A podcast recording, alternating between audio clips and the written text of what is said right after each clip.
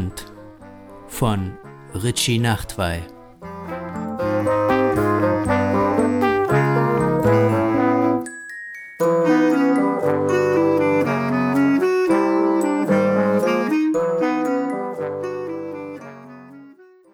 Ich glaube, ich gehe zum Fasching als Rosa Luxemburg.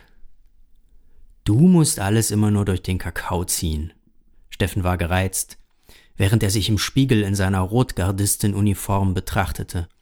Der rote Stern auf der viel zu breiten Soldatenmütze war kurz davor, eine eigene Religion zu gründen. Wann macht ihr denn morgen eure lustige kleine Kommunistendemo? Es ist ein Reenactment zum Gedenken an die Oktoberrevolution vor hundert Jahren. Aber für sowas hast du natürlich kein Verständnis. Und vielleicht wird es auch eine Demo für die kommunistischen Ideale. Ja, ja und nochmals ja. Aber die sind nach wie vor verdammt wichtig und nichts Lustiges. Nein, lustig sind sie in der Tat nicht. Hör zu, ich bin morgen eh verabredet. Lass uns doch einfach übermorgen mal telefonieren. Ich muss jetzt los. Warum kannst du dich nie mit dem identifizieren, was ich bin und was ich mache?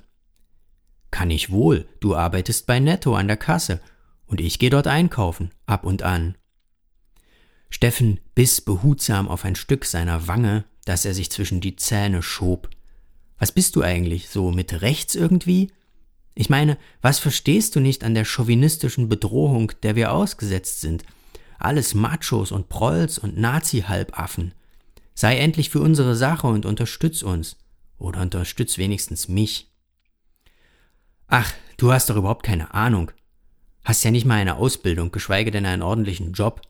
Frag doch mal deine Kolleginnen und deine Regalvoreinsortierer beim Netto, ob sie mit dir auf der Rotfront Sarajevo Forever Parade marschieren. Links, rechts, zwei, drei, vier, Apparatschik und Gulaschkanone, oder sollte ich sagen Gulagbarone. Friede den Hütten, Krieg den Palästen. Kuschelt ihr euch abends nach getaner Revolution alle vorm Kamin ein und lest Farm der Tiere vor? Aber halt, da geht's doch genau gegen diesen Wahnsinn. Keine Ahnung, ich bin völlig durcheinander von dem miefigen, hundert Jahre alten Uniformgestank hier im Zimmer. Tut mir leid, ich hau ab. Rose nahm ihre Jacke und schob sich an den Säcken mit gebrauchten Uniformen aus Steffens Zimmer heraus. Nix wie weg, dachte sie, als sie den Hausflur mit der grau auf grau gemaserten Steintreppe hinunterging. Es ist 2017 und alles, was dieser Typ mit seinen 34 Jahren in seinem Leben organisiert gekriegt hat, ist ein 10 Quadratmeter großes WG-Zimmer in einem Plattenbau in Halle Neustadt. Sie war nicht rechts, sie betrachtete sich selber als links, sympathisierend. Aber was hieß das schon heutzutage? Es war nicht mehr wie in den 90ern, wo die Nazis die mit den Springerstiefeln und den weißen Schnürsenkeln waren vor denen alle Angst hatten und beteten, ihnen niemals auf der Straße zu begegnen.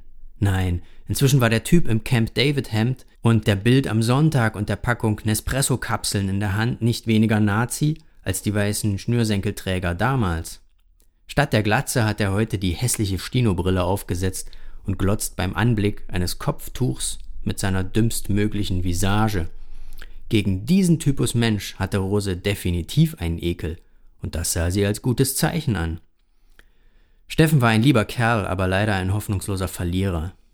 Vielleicht wickelte ein Helfersyndrom, das unerkannt in ihr steckte, diesen armen Wurm immer wieder um den Finger, wie eine Gabel beim Angelinos um die Ecke.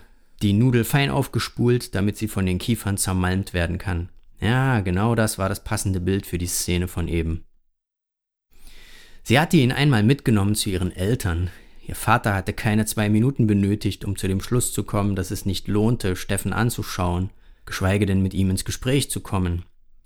Steffen hingegen hatte die Signale, die ihr Vater aussandte, leider völlig fehlinterpretiert und begriff sie vielmehr als Ansporn zum Beweis seiner Charakterfestigkeit, und so hatte er einen halbstündigen Monolog über die kommunistischen Ideale gehalten, Trotzkismus, Weltrevolution, Räte demokratischer Arbeiterorganisationen, Gründe für das Scheitern einzelner realsozialistischer Staaten, konsequente Bekämpfung der nach wie vor himmelschreienden Unterdrückung der Frau und der kapitalistischen Sklavenhaltergesellschaften. Die vollständige Litanei. Rosa hatte bereits nach wenigen Minuten das Anschwellen der Schlagadern bei ihrem Vater konstatiert, Dies jedoch lediglich mit einem Blick quittiert, der sich fest an ihren Kuchenteller haftete, während ihre Mutter, sichtlich verstört und nervös im 30-Sekundentakt aufstand und nach und nach sämtliche Teile aus ihren diversen über die Jahre angehäuften Sammeltassen und Tellern zwischen Wandschrank, Durchreiche und Tisch umhertrug. Ein Verhalten, von dem sie an einem solchen Punkt durch kein beruhigendes Zureden abzubringen war. Rose sah es hingegen nicht ein, nur der Psyche ihrer Mutter zuliebe auf Unterhaltungen über Spitzendeckchen umzuschwenken. Soweit ging nicht einmal ihre Scham für Steffens grandiose Peinlichkeit. Aber wie dem auch sei, es würde nicht funktionieren mit diesem Tagträumer. Nach der Darbietung von eben, mit der alten Russenuniform, war ihr das mit einer überwältigenden Klarheit und Härte gegen die Stirn geprallt. Dieser Freak. In Halle Neustadt um diese Uhrzeit einen Bus oder eine Straßenbahn zu bekommen, war 2017 offenbar schwerer, als es 1917 gewesen sein durfte. Nein, halt, da hatte es Halle Neustadt noch nicht gegeben. Und ob es Busse und Straßenbahnen schon gab, konnte Rose nur mit einem Achselzucken beantworten. Ein Achselzucken auf eine Frage, die man sich selber durch den Kopf gehen ließ. War das etwas Verhaltensauffälliges? Man könnte genauso gut lauthals auf offener Straße mit sich selber reden. Steffen redete bestimmt andauernd mit sich selber. Sie stellte sich vor, wie er jetzt vorm Spiegel in seinem popeligen Zimmer stand und mit dem hageren Typen in der viel zu weiten Filzuniform Soldatenfloskeln probte und ihm zusalutierte. Stillgestanden.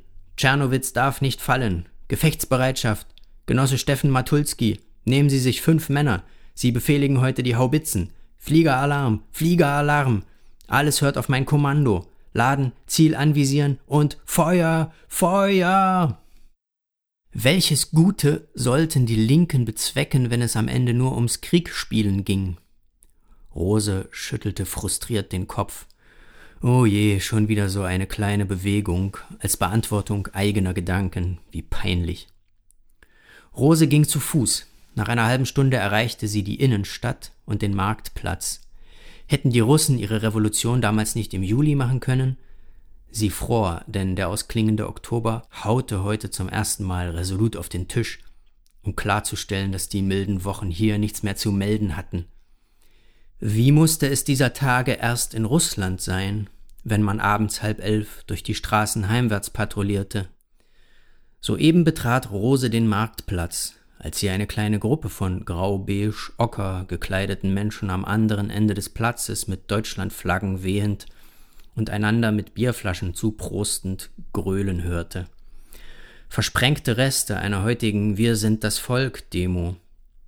Was sie riefen oder vielmehr lallten, konnte sie nicht verstehen. Sie waren zu weit entfernt, damit sich daran nichts änderte, bog sie schnell links in eine Gasse ein, um sich vorbei am Händelhaus bis zu ihrer Straße durchzuschlängeln. Ihr war ein Schreck in die Glieder gefahren, das spürte sie nun. Gänsehaut meanderte über Gliedmaßen und Rücken. Ja, sie fror nun wirklich und begann in einen Laufschritt zu wechseln. Nichts wie weg hier. Zum Glück war das nur eine kleine Gruppe. Zum Glück gab es die große Masse. Zum Glück gab es die Vernünftigen, zum Glück gab es Steffen. Sie hörten Rotfront, geschrieben, gelesen und produziert von Richie Nachtwey. Musik Pin Addicts.